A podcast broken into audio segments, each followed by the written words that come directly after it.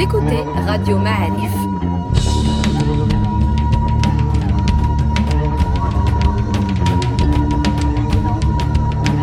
Le podcast Histoire.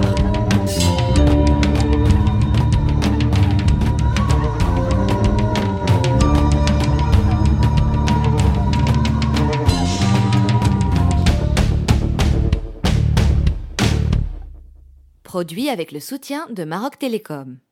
Bienvenue les amis dans ce nouveau podcast Histoire de Radio Ma'alif avec euh, Mohamed Oujama, professeur d'histoire à Marrakech. Euh, bienvenue à vous aussi Mohamed. Merci mon ami. Vous avez une mission euh, extraordinaire aujourd'hui, celle de nous parler du Merzen. Alors, est-ce que vous êtes prêt pour ça? Euh, Oui, pourquoi pas. Ça rentre dans le fin fond de mon métier, c'est-à-dire parler de, parler de l'histoire du Maroc, l'analyser, l'expliquer, l'expliciter, l'enseigner. C'est-à-dire que c'est ma mission. Eh ben, eh ben, vous êtes devant cette mission avec un sujet. le moi aussi. je vous remercie. je vous remercie. Alors, le Makhzen, il existe déjà, puisqu'il y a des gens qui, qui n'existent pas. Ici, le Makhzen est une réalité historique et sociologique et anthropologique. Il n'y a pas à discuter un mot. Tous les Marocains, euh, même, euh, je crois, qui, ont, qui ont deux ans ou trois ans, ils vont parler du Makhzen ou, du moins entendre le Makhzen. Alors, le Makhzen. Le Makhzen, c'est une notion typiquement marocaine qui n'existe nulle part, même chez nos voisins.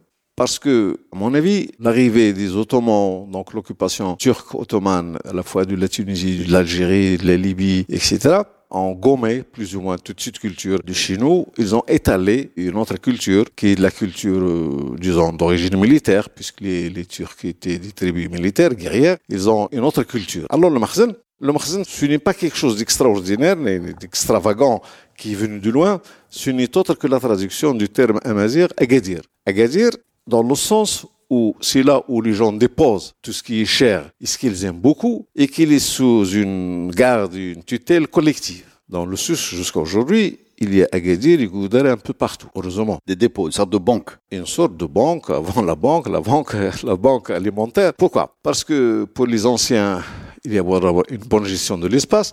En deuxième lieu, ça serait très facile de bien défendre un Agadir avec une armée de 10 hommes, 15 hommes, que de défendre chaque maison si on en dépose le blé, la laine et tout ce qui est cher et ce qui les biens précieux. les biens précieux, ce qui existait peu, ce qui faisait la vie des gens, ce dont dépendait la vie des gens au Moyen-Âge. Alors, ce terme Agadir, il traduit donc un bien collectif, c'est d'abord un bâtiment qui n'existe que dans le sous, mais dans la langue amazigh, ça existe dans, chez les du Moyen Atlas, c'est Ajdir, c'est le pays de Mohamed Mouzayani, et c'est la République du Rif, il a Ajdir comme capitale. C'est-à-dire, il y a toujours ce terme, ce terme générique un peu partout. C'est-à-dire que c'est un bien, il, a un sens collectif. C'est quelque chose qu'on peut défendre. Alors pourquoi il est devenu le synonyme du pouvoir central? Tout dépend des Almoravides. Donc les Almoravides, ils ont créé à Marrakech la grande mosquée, c'est la première Koutoubia, donc c'est la religion, ça appartient à tout le monde. Il y a un palais de gouvernement c'est le palais et Dar al-Hajar, puis le palais Libnius. Et à côté,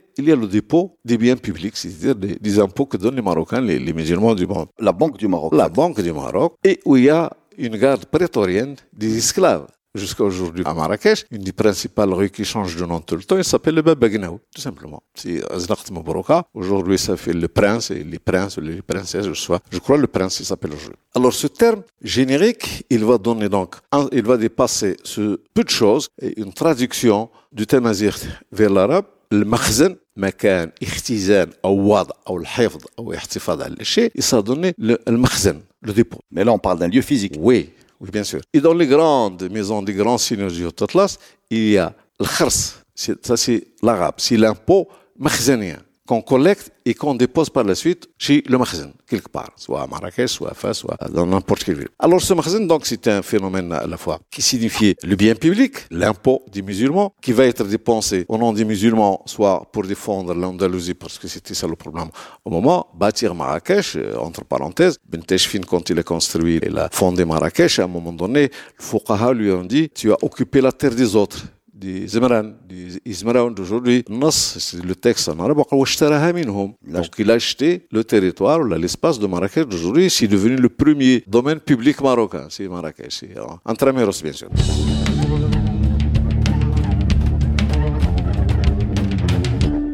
Alors ce magasin va évoluer donc, surtout le magasin au temps des Almoravides, c'était un magasin horizontal. C'est-à-dire que tous les chefs des tribus des et certains des étaient au même niveau. Ben Tashfin n'est que Amir al-Muslimin, c'est-à-dire un chef suprême, une sorte d'adjudant pour une troupe ou une sorte de commandant donc c'était plus ou moins égalitaire. C'était un magasin égalitaire et égalitariste. Ça revient à la doctrine du moment, à la culture des gens du Sud, c'est les Snaja du Sud et l'Emtuna, euh, les etc. Mais à partir du moment où c'était dynastie, euh, je crois même que c'était l'erreur, l'erreur euh, de vouloir instituer un pouvoir d'une façon horizontale et non pas verticale comme si la logique politique jusqu'à aujourd'hui, le pouvoir est toujours vertical, ça vient du haut vers le bas ou du bas. Dans les démocraties, du bas vers le haut. Alors, les Almohades, et principalement le frère ibn Tumart, allaient changer la donne parce qu'il a reconverti la structure du pouvoir maghrébin, du marocain, donc euh, tribal, en une sorte de pyramide où il y a lui-même en haut, en haut, c'est l'imam al-Masoum.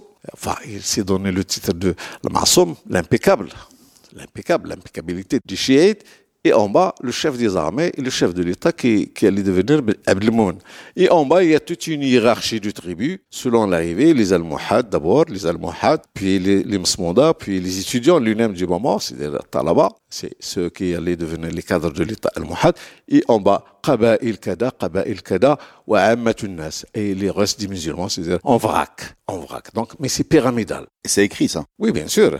Ben dans le Mourchida, il nous a décrit tout ça. La hiérarchie. Disons, entre parenthèses, la structure que Lénine allait adopter pour le parti. Hmm il, a, il, a, il, a, été créé par Ben ici même c'est-à-dire qu'il y a un chef il y a un chef suprême. Et puis toute la hiérarchie et la décision vient du haut puisque la ESMA c'est-à-dire l'impeccabilité du chef le met en dehors de l'erreur ou autre chose. Alors ce magasin allait donc devenir une vraie structure à la fois lourde et qui consomme. C'est devenu une structure qui a quitté le monde rural et les tribus pour s'installer principalement à Marrakech et puis dans d'autres villes où entre eux jusqu'à aujourd'hui le reste des dynasties soit les structures caïdales, soit les structures sultaniennes, soit les structures militaires. Alors le magasin donc est à la fois c'est la notion pour les Marocains pour dire le bien public. C'est l'espace qui appartient à tout le monde. Donc c'est un espace profane. Il n'est plus sacré. Il n'est pas sacré. La mosquée, il est sacré. Le palais impérial ou le palais sultanien impérial, euh, le terme sultan c'est turc, c'est venu après. Alors que le, le il n'est pas sacré. Il n'est pas sacré parce que c'est l'espace matériel. C'est les impôts, c'est la collecte, etc. Disons même qu'il y a de la violence. Oui. Il y a de la violence. Donc, euh, chaque fois qu'on parle de ce qui n'est pas sacré, donc il y a de la violence et même légal et autorisé. Ce magasin va continuer donc avec les Myrinides. Les Myrinides qui étaient des Znati, donc qui sont venus de l'Orient, donc la moitié de l'Algérie, Oujda jusqu'à Taza d'aujourd'hui, etc. Ça s'appelle euh, Znatiyun. Znatiyun en tamazir, ça veut dire les éclaireurs, ceux qui, euh, qui vont chercher des pâturages euh, verdâtres et verdoyants, donc ils bougent tout le temps dans l'espace. Alors que les Massamida, c'est les agrariens les semeurs. D'accord. Les sédentaires. Les sédentaires, oui, par la suite, c'est devenu les sédentaires. Alors que Iznagan, Aznag, Znag, Aznag, c'est les habitants des oasis. Taznakt, qui a donné aujourd'hui Taznacht, c'est l'oasis. C'est un espace désertique où il y a le vide autour et qui est plus ou moins protégé, c'est ça Taznacht d'aujourd'hui. Et partout les Almoravides sont passés, ils ont laissé Taznacht, Taznacht, Taznacht, qui ont changé de nom et qui ont donné par la suite. C'est de là que viennent les noms de Ce ne sont pas des noms génériques, mais des noms de métier, beaucoup plus des qualificatifs. On qualifie selon la nature de leur production. Et ça n'existe pas en leur temps. Et c'est par la suite Ibn Khaldun qui a résolu tous nos problèmes, c'est-à-dire qui a fait cette sorte de synthèse entre la nature, de, les bases productives d'un groupe et puis sa nomination. Avant lui, ça n'existe pas chez le Beydaq ou chez Ibn Abdel Malik et tous ceux qui ont traité les questions. Alors le Makhzin Mérinide, comme j'ai dit, Khaldun lui-même, qui était leur écrivain, leur ministre, il, il parlait des Mérinides en disant que quand ils ont conquis Fès, ولما دخلوا فاسا انبهروا ببنائها وبفراشها وبنسائها وبطعامها etc. Donc ce sont des gens qui vivaient dans une vie pastorale entre les steppes de l'Orient, de Hilfa, comme on dit aujourd'hui, c'est devenu plus ou moins jusqu'à un temps récent. Maintenant, il y a autre chose que, que le Hilfa. Ce sont des gens qui produisaient une sorte de mouton qui existe toujours au Maroc. C'est pas de men, mais le mouton du Bnimgild, le mouton Zenati. Ces gens qui n'avaient euh, Ben Khaldoun même, il dit Ça, c'est Benkhaldoun. C'est-à-dire qu'ils n'ont pas rénové l'État et n'ont pas rénové la doctrine. Donc, ils doivent rénover, ils doivent s'imposer. Donc, c'est une soldatesque. C'est l'équivalent des Turcs en Orient, c'est les, des Seljoukites, c'est pas des gens de la culture. C'est pour cela qu'ils ont, à Fès, ils ont essayé d'adopter toute l'élite fascie Fuqaha, l'Adriha, c'est eux qui nous ont créé le Dahir, c'est eux qui nous ont créé le registre des Idrissides, c'est eux qui nous ont créé la nouvelle Médine de Fès, une ville profane, alors que l'ancienne ville va, doit rester. Ce qui fait, ce sont des gens qui se sont comportés comme une sorte de protecteurs. Ils ne sont pas des rénovateurs, quoi qu'ils ont laissé quand même beaucoup de choses après les médecins, etc., etc. Donc ces Mérinides qui arrivent à Fès, impressionnés par la qualité de la ville, de vêtements portés, etc. Tout, tout. Et, et euh, ils sont perçus aujourd'hui comme des gens qui ont construit une vraie administration, c'est ça? Oui, oui. Les Mérinides, ils ont créé l'administration. Euh, c'est euh, ce que nous appelons aujourd'hui du ministère. Il s'appelle dans l'OTAN le Beniqa. Le Beniqa, c'est venu après. Mais avant, on disait Diwan, comme il y a aujourd'hui Diwan al-Madalim. Madalim. Diwan, euh, c'est un terme euh, persan qui veut dire le siège du, du, du, chat, tout simplement. Le divan, comme en psychologie, donc c'est une chaise, c'est un fauteuil, etc. Mais par la suite, Diwan al-Malaki, c'est-à-dire c'est la cour royale. Ils ont créé la cour royale parce que les Mérinides, ils ont perdu l'Andalousie. En même temps, ils ont gagné toute une population de lettrés, d'artisans et parfois de riches, d'anciens riches commerçants. Donc, quand ils commencent à débarquer dans les villes du Nord, Titouane et Tanja, Ouais, puis, Chaouen, puis, puis vers, vers- vers l'Algérie, euh, le problème, disons, de, de l'organisation, d'écriture, de tout ça, c'est résolu d'un seul coup. C'est résolu d'un seul coup. Alors que pour les Almoravides, les Almohades, il a fallu former d'abord l'élite. Il a formé toute une élite. C'est ça le sens Toumer a créé Tinmel, qui veut dire en tamazight l'école, tout simplement. Montrer ou faire apprendre ou expliquer. Là, ils ont récupéré des, Oui, des. Tinmel, c'était l'école des cadres. D'accord. Bentemert formait les cadres de l'État au Lab. Parce qu'il a, il a disparu avant, avant que euh, ses disciples prennent le pouvoir à Marrakech. Il a créé Les cadres de l'État d'école, comme les partis politiques, forment leur jeunesse dans un sens. C'est-à-dire, tu viens, quelqu'un qui vient du RIF, il est formé à Marrakech, il devient gouverneur du Sousse. Quand il devient gouverneur du Sousse, donc il perd de son poids tribal, des liens tribaux. Donc il va représenter l'État, il va représenter le Makhzin, non pas les intérêts de la tribu. Quelqu'un qui est né dans le Sousse, il est formé à Marrakech, il va gérer Fès. Donc il va être neutre. C'est l'équivalent du préfet créé par les Français par la suite. Depuis Louis XIV jusqu'à la Révolution, le préfet, c'était le représentant de l'État. C'est lui qui doit faire. Alors les Mérinides, pour revenir à leur situation, ils ont géré ce qui reste parce que l'Empire a déjà disparu. La Tunisie, il est prise par les Hafsides. Donc il n'y a plus de Makhzen.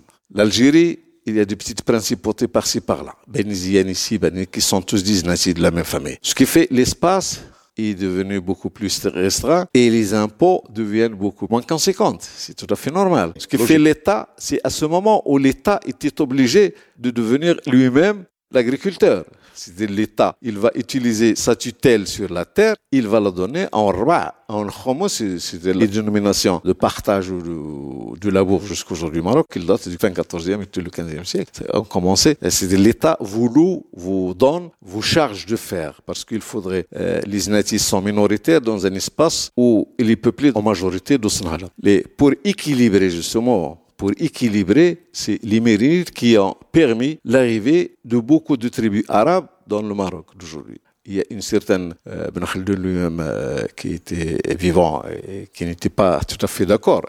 Il a dit voilà, ces tribus bédouines, ils ne peuvent pas s'entendre avec les sédentaires, ni avec ceux qui ont une autre culture, ne dis pas le terme culture, eh ben, alors, ont, alors que les Arabes, les Bédouins venus de l'Arabie, sont proches des Znata. Hein. Ils vivent du chameau, de la brebis, sont des pasteurs généralement et des commerçants. C'est pour cela qu'il y a, euh, vous voyez un peu des poches de petites tribus arabes par-ci par-là dans le Shawiya, les Znata et tout ça. Ça date euh, depuis ce temps. Alors ce magasin va évoluer donc. Donc il va importer. La- mais, oui. dans quelle logique il. euh, C'est un phénomène de quantité, c'est-à-dire devenir au moins fort à défaut d'être nombreux. Parce que c'est ça la asabiya. Vous êtes euh, étranger, vous êtes moins nombreux, donc on va vous exterminer et éliminer. Par contre, si vous trouvez ça, je l'ai écrit dans un article où, justement, à partir de l'arrivée des Arabes au 14e, 15e siècle, il a fallu parfois 150 ans pour l'histoire, l'économie et les structures du Maroc pour absorber ce flux de population qui n'était pas natif. Mais on parle de combien de personnes quand on vous dit des tribus arabes euh, C'est dans l'ordre de 150 000, de, de 100 000 dans une population qui n'est pas très loin de 2 millions, 2 millions et demi. Donc c'est le seuil de tolérance est touché. Qui vient après le, retour des Andalous. Donc ça fait deux, deux chocs. Les Andalous, on les a considérés comme étant la deuxième élite parce que la première élite, il est parti en Europe ou chez les Ottomans, en Orient. Suleiman al-Qanouni disait dans un de ses discours il parle du, roi d'Espagne, mais mm.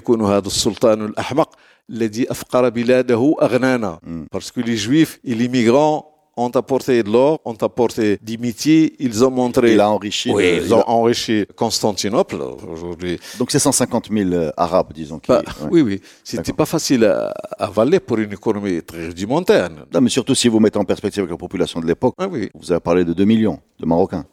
Généralement, jusqu'à aujourd'hui, pour les sociologues, il y a un seuil de 2%, pas plus. Quand vous arrivez à 10% de la population, donc c'est cinq fois le seuil de tolérance. Hmm. Donc il va y avoir euh, un choc. des cassures quelque part, parce que la terre, les moyens de production, c'était toujours les mêmes, les techniques de, production, c'est toujours les mêmes, les espaces découverts, c'est les mêmes. Les Marocains n'ont pas essayé de reconquérir l'Andalousie à défaut justement des problèmes internes et ils n'ont pas développé le commerce international parce qu'ils n'avaient pas de flotte militaire pour la défendre au moment où c'est le début de ce qu'on appelle par la suite les grandes découvertes. C'est déjà les prémices. Déjà les prémices. Alors, au moment où l'Europe sort de sa torpeur du Moyen-Âge, le Maghreb, c'est l'État marocain, enfin, le marocain, essaye de se protéger. Il essaye de se protéger. Il se ferme. Il se ferme, il se protège à l'intérieur de ses frontières. Il quitte même les, les, côtes. Les Marocains quittent les côtes. C'est plus tard, c'est au 15e, 16e siècle. Les Toukala ont quitté Ezmour, ils ont quitté Jdida, ils ont créé Tnin al qui existe aujourd'hui. Ils ont quitté carrément la côte parce qu'ils ne peuvent pas la défendre, ils ne veulent pas être sous la tutelle des chrétiens. Ce qui fait qu'il y avait un magasin qui n'arrive pas à gérer, à trouver déjà une certaine euh, obédience, une certaine force pour gérer tout l'espace. Euh, généralement, si je parle d'ici de la région du Sud, quand les Mérinides ont débarqué à Marrakech, ils l'ont pillé, l'armée, Mamoun Zinati, Mamoun Zinati, le général, il a pillé Marrakech, puis il est allé jusqu'à Tilmel pour brûler les tombes des sultans euh, des Almohades. Et à défaut de pouvoir tout faire, il a canalisé la rivière, c'est-à-dire Ouennefis, pour balayer carrément les sépultures des sultans. Ce qui fait il y a une certaine violence. Animosité. Oui, oui, une certaine violence euh, politique dans, dans l'acte.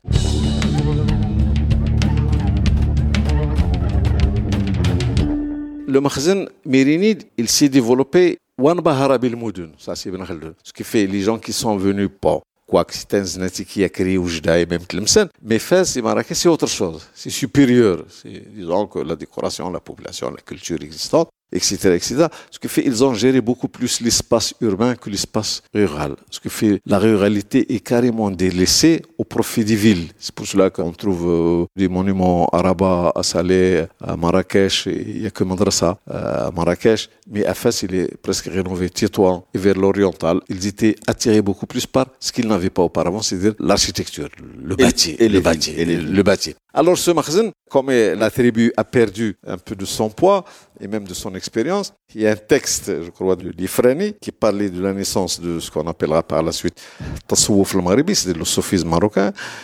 Quand les Beni c'est-à-dire les cousins des Beni Méride, n'arrivent pas à gérer la situation, ils étaient cloîtrés dans la ville de Fès, la population, c'est les gens. Les gens, ils avaient peur de ce qui se passe parce que pour les musulmans, il faut qu'il y ait un imam. Pour les musulmans marocains, ولا بد من وجود إمارة وإمامة. Pour cela que de même dans la, dernière constitution marocaine, il y a la, la notion de imarat al-mu'minin. Mm -hmm. Ce qui fait pour que l'islam soit وليصح إسلامهم هذا النص المالكي إلى آخره كذا كذا كذا الإمامة ثم الإمارة الإمامة هي غير الصلاة الإمارة هي كل شيء السلطة هي الإمارة أولا أون عرب سي ان تيرم كاركتير بوليتيك من يأخذ الأمر من سيده هذا هو الأمير مأمور الأمير ماشي الامير الامير ياخذ سي سورت دو ليوتنون سي اون فو ترادوير الامير هو لو ليوتنون il explique il gère etc etc alors les mérides ils ont donc développé le caractère du makhzen par l'écrit par le dahir et par la suite par les écoles ils ont formé une nouvelle élite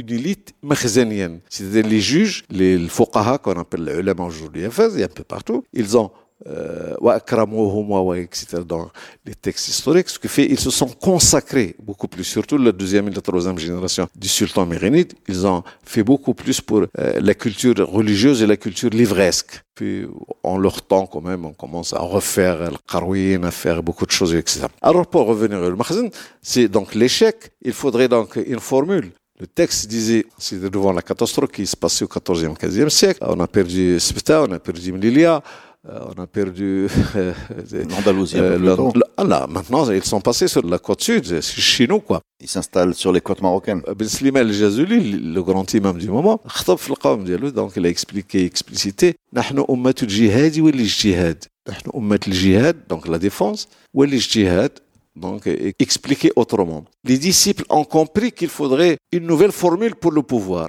et même pour la piété. Alors, il nous a laissé de la il C'est le texte que disaient mm. la plupart des, des, soufis marocains, principalement. Mais d'autres ont pris la deuxième euh, tranche de la phrase, le jihad. Alors, le jihad, il faudrait donc un chef, un leader. Dans le Sousse, où les Portugais ont débarqué à Agadir, ils sont allés jusqu'à Cap dans les régions du Sousse, il y a un recul de population. Ils cherchaient un leader à caractère soit politique, soit militaire, soit religieux pour, les mener pour, les mener pour les mener Alors, sont allés donc le Makhzen Mérini n'existe plus et les chancelants les restes sont chancelants alors il faudrait autre chose et c'est à ce moment qu'on a découvert ce qu'on ce qu'on appellera par la suite les Saadiens les Saadiens étaient dans la région du Dred Grout on leur a écrit, rédigé une généalogie plus tard, donc il n'existait pas, à mon avis, auparavant. Mais au départ, c'est un souci qui allait être le, le, le leader. Mais il est vieux, il est âgé. L'Aqawi, il était âgé. لو تكست دي وارسلهم إلى تلميذه بضرعته وهو كذا كذا كذا اللي وجد لونسيت دي سايزيان لا زيدان يسال لي دوفينر الدولة الزيدانيه ودي باري سايزيان Alors, سيت cette dynastie, ce magasin allait être à la fois coiffé d'un certain, par la suite, religieux, shérifisme, mais soutenu par les tribus. Le texte dit, وَحَمَلَ النَّاسُ أَقْطَابَ الزَّوَايَا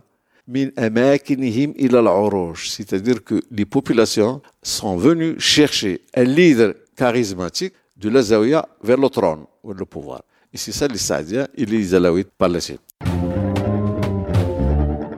Le Makhzen donc allait être mélangé un peu aux traditions et cultures ottomanes, puisque les Ottomans ont aidé beaucoup les Saadiens à s'installer contre les Européens. C'est de là que vient pas mal de termes qui existe jusqu'à aujourd'hui. Le pacha, le, pacha, le terme sultan, le pacha, le bachalik, etc., etc. Nous avons ici à Marrakech le Dabashi, nous avons... Le rituel du Marzen euh, qu'on connaît encore aujourd'hui. La rituel, c'est-à-dire, oui, c'est le Montasouifa qui ont mélangé à la fois le rite de danse ou sur d'apparat avec le politique. Et c'est pour cela qu'on parlait d'une dynastie chérifienne, c'est-à-dire il y a quelque part de la baraka dans le phénomène. D'accord. Il y a quelque part de la baraka. Injecté, c'est. Oui, il faut les. Un, côté, un côté un peu. On les a séparés à un moment donné par la force des choses. Maintenant, il faudrait les, les réunir. Et à ce moment, ce qu'on appelait les chefs du tribu, le Makhazin Saadien va nommer le chef du tribu Qaïd. Qaïd, chef, chef de la région. Il s'appelle les Amrar. Donc le chef, il gère l'espace selon les issues coutumes tribal. Mais maintenant qu'il est devenu le représentant du sultan, il doit gérer par le shra. Alors le qaïd, il est entre deux feux. S'il use du shra, il va provoquer la tribu, les tribus. S'il use des us coutumes, c'est-à-dire des israf, araf, il va sortir de l'islam, sortir un peu de la logique de l'islam. Il y a toute une phase de transition qui a duré presque quatre siècles jusqu'à l'arrivée des Français pour ce phénomène. Et qui n'est pas fini, à mon avis. Qui n'est pas fini jusqu'à aujourd'hui, où le makhzen gère le superficiel, il gère le superficiel. À un moment donné, on a créé des tribus Makhzen, on a créé des tribus Neiba, on a créé des tribus Guiche, c'est pour se diviser le travail. C'est-à-dire, il y a une hiérarchie de pouvoir et d'obédience. Le moualat ou le woulat. Le moualat ou le woulat en arabe, c'est-à-dire, il y a une hiérarchie. Mais tout ce phénomène n'a pas résolu le problème. Puisque les tribus qui géraient l'espace, s'ils refusent de donner, c'est la guerre. S'ils donnaient plus, ils vont s'appauvrir. Ce qui fait qu'il faudrait tout le temps un équilibre. Un équilibre entre ce makhzen qui nous représente, où il y a beaucoup de choses quand même, qui nous défendent de temps en temps, mais à un moment donné, les gens sont, il y a un, comment on dit en latin, on dit, où le makhzen ne devrait acquérir que ce qui est légitime et légal c'est-à-dire Daraïb, l'Achar, Zakawat, tout ça. Je suis l'Hibat. Mais au moment des crises, il faut dépenser, il faut donner plus. Soit que les tribus sont riches, ils donnent, soit ils ne donnent pas. Et c'est le début des guerres. Ce qui fait, il y a un, bon, un bon moment de temps, du siècle, du siècle globalement, où la tribu et le makhzen va-et-vient. Si le va-et-vient, si le va-et-vient, soit que la tribu, elle est forte, donc, ils considèrent le représentant, oui, il représente le sultan, le, représentant du Makhzen comme une sorte d'ambassadeur, pas plus. Mais quand il s'affaiblit ou il y a des divisions, le makhzen pénètre. Le makhzen pénètre jusqu'à, je crois, c'est le phénomène, c'est à partir de Moulay Ismail qui a fait plus ou moins la carte du Maroc avant l'IOT. L'IOT, il a géré par la suite juste la carte de Moulay, Ismail. C'est-à-dire, il a divisé les tribus, il a planté des tribus arabes au milieu des tribus amazigh, il a fait bouger les tribus du Sous vers Fès, vers Meknas, Mjat, etc., etc., qui, qui n'ont rien à faire là-bas. Et il a cassé ce qu'on appelle la continuité de l'espace, de la culture et des us et coutumes tribaux, puisque maintenant c'est un mélange. Et comme il y a généralement des contradictions entre les deux visions des choses, les gens étaient obligés de se référer à Shra. Donc, Shra pénètre de plus en plus. À défaut d'eux, il devient la loi suprême. C'est comme ça que le Makhzen s'installe petit à petit. Il s'installe comme étant le représentant de Shra, c'est-à-dire de l'islam, parce qu'il gère l'espace au nom de, la doctrine, de la religion. Il s'installe chaque fois qu'il arrive à pénétrer. Mais il faudrait vraiment des crises, régions plus ou moins bédouines où la vie pastorale, etc., jusqu'à aujourd'hui, ou, ou, du moins jusqu'aux années 60-70, on ne sent pas beaucoup la présence du Makhzen. C'est cas du Moyen-Orient où la population va à ses occupations entre Midelt jusqu'à Khmisal, jusqu'à Zmour, etc. Donc, le Makhzen, euh, ils sont pendant l'été ici, l'hiver, ils sont là, là. Par contre, dans les régions, les populations sont fixes, comme le cas du Sousse, du Rif, etc.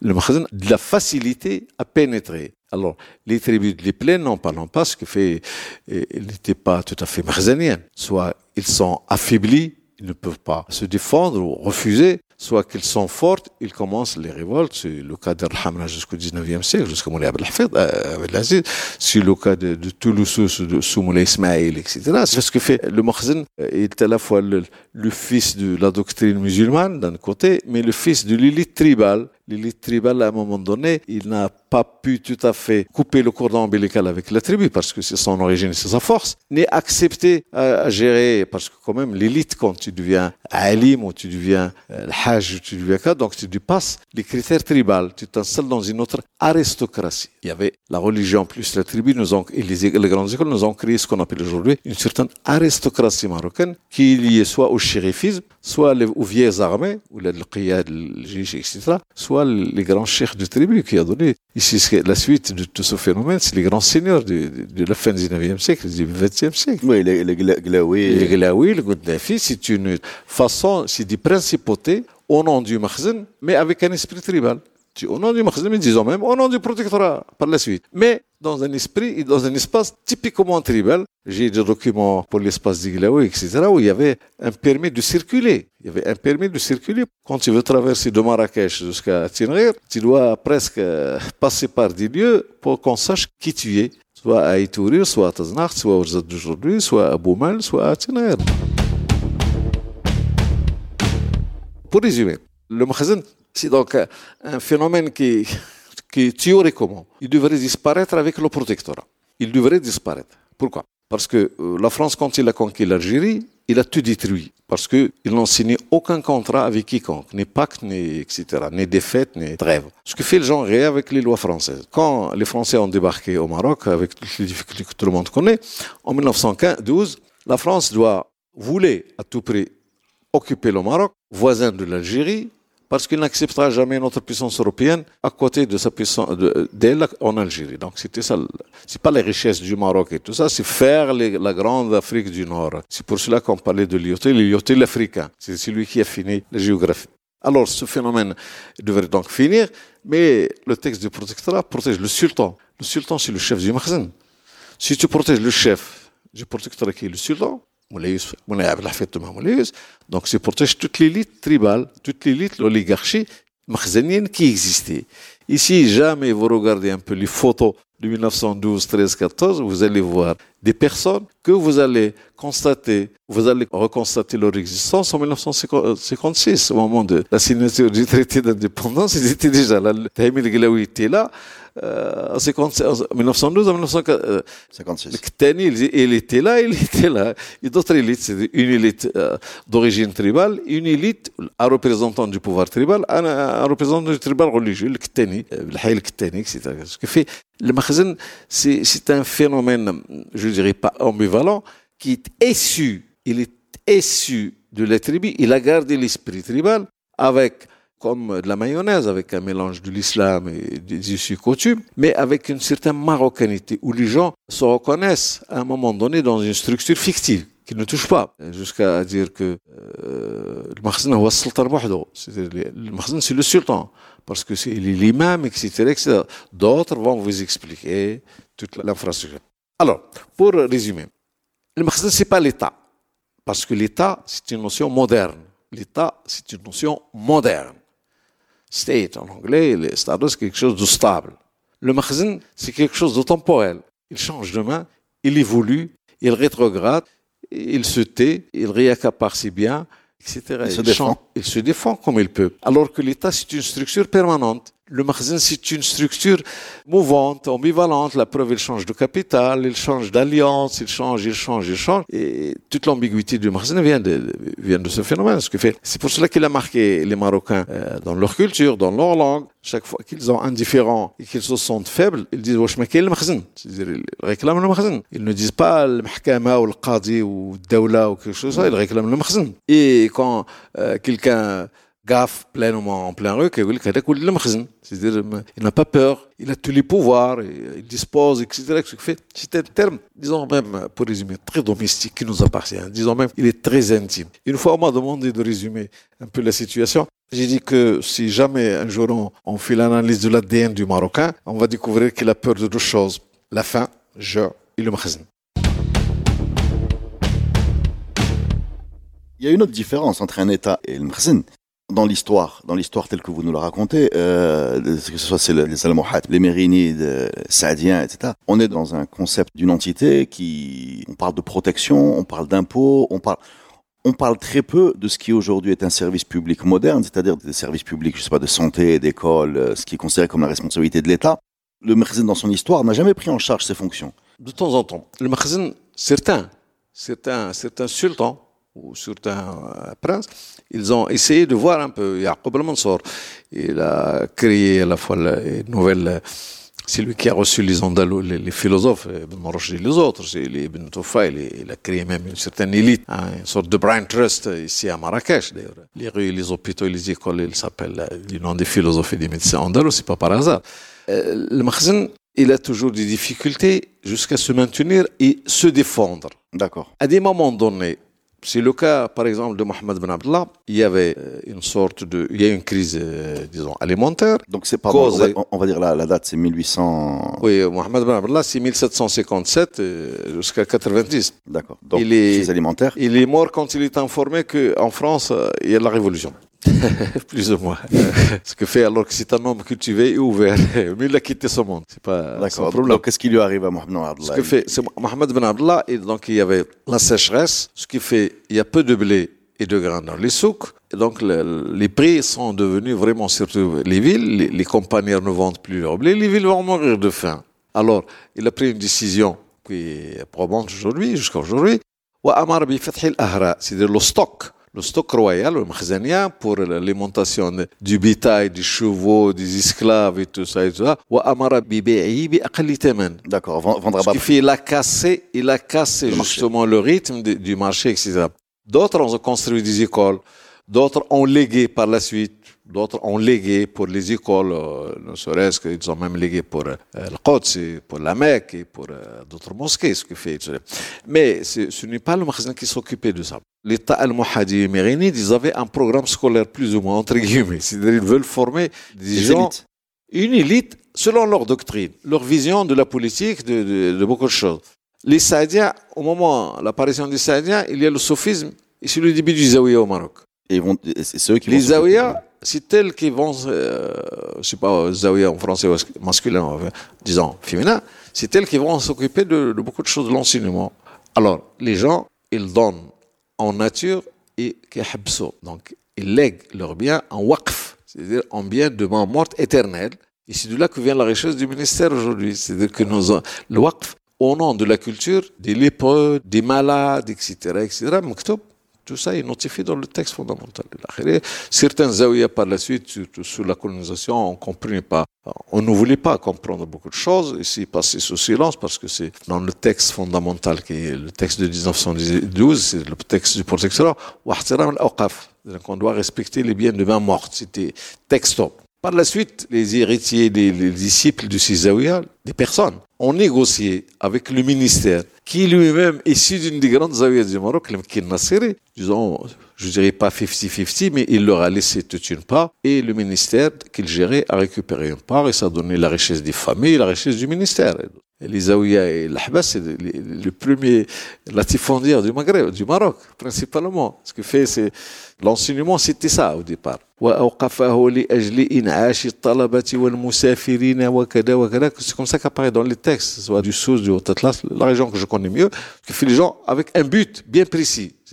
On ne donne pas gratis pour que quelqu'un en dispose, mais pour une fonction quelconque, c'est-à-dire s'occuper justement de l'enseignement perpétrer la connaissance de l'islam. C'était ça l'essentiel. La Coran, la langue arabe, etc. C'était pas les mathématiques et le reste. C'était justement la doctrine. Comment L'église du Moyen-Âge. Oui, bien sûr. Il avait tout.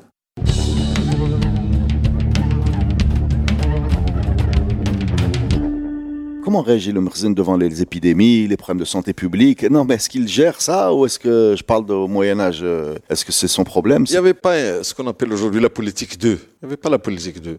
Il y avait quelques hôpitaux, ce qu'on appelle aujourd'hui les hôpitaux, où on isolait les gens, on leur donnait la soupe, même jusqu'aux années 30, 40 et même dans les années 50. Le Pacha El de Marrakech s'occupait de beaucoup de ces choses. Il a hérité de toute une ville qui est pleine de pauvres, de lépreux, de gueux, etc. Il y a euh, Harit el c'est la soupe du Pacha qu'on distribue, qu'on distribue par-ci par-là dans les Médinas.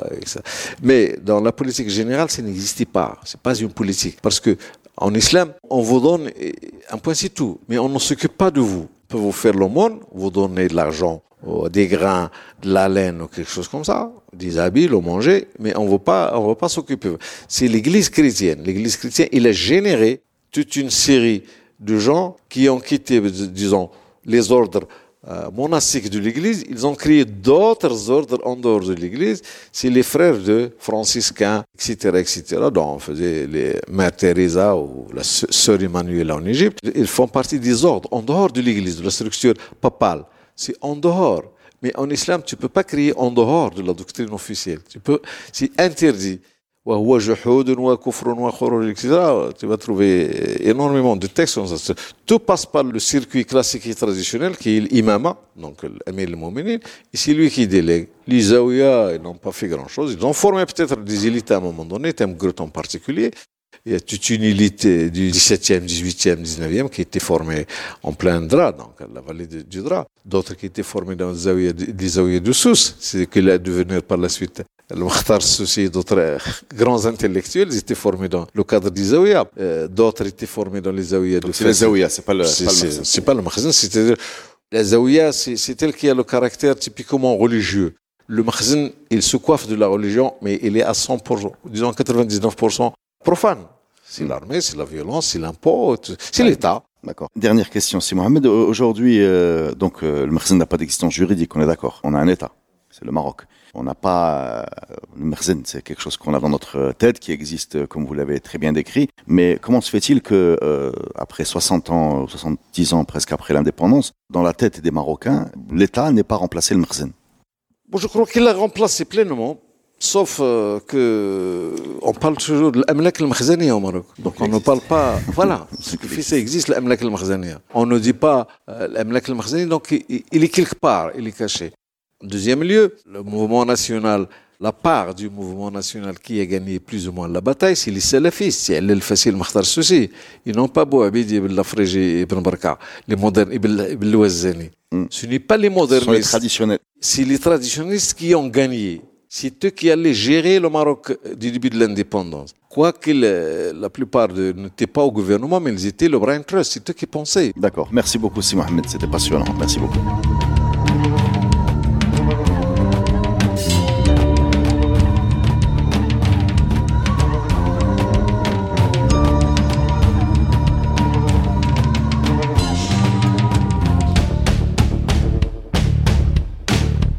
Podcast est produit avec le soutien de Maroc Télécom.